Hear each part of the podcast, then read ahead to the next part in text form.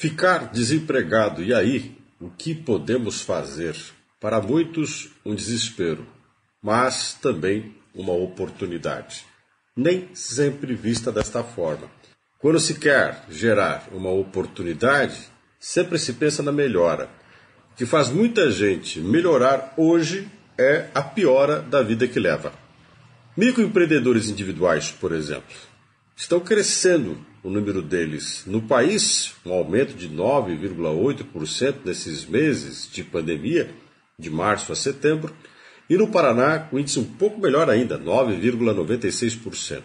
No estado, é a abertura de uma empresa a cada quatro minutos.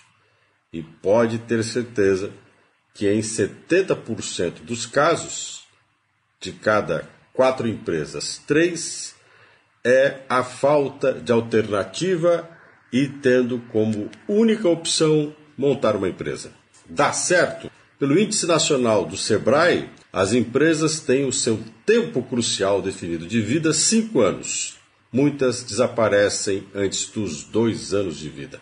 Os brasileiros têm que começar a entender de que ser uma empresa é a solução. Construir uma carreira própria, em grande parte sem vínculos empregatícios formais, e gerar possibilidades e ser uma escolha.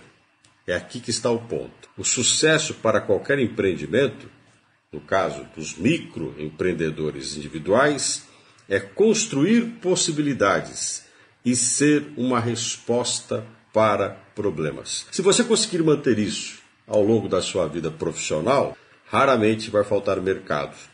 Por isso que cada vez mais, quando você produz eficiência, gera respostas e resultado e é solução, mais opções as pessoas têm e mais alternativas você também.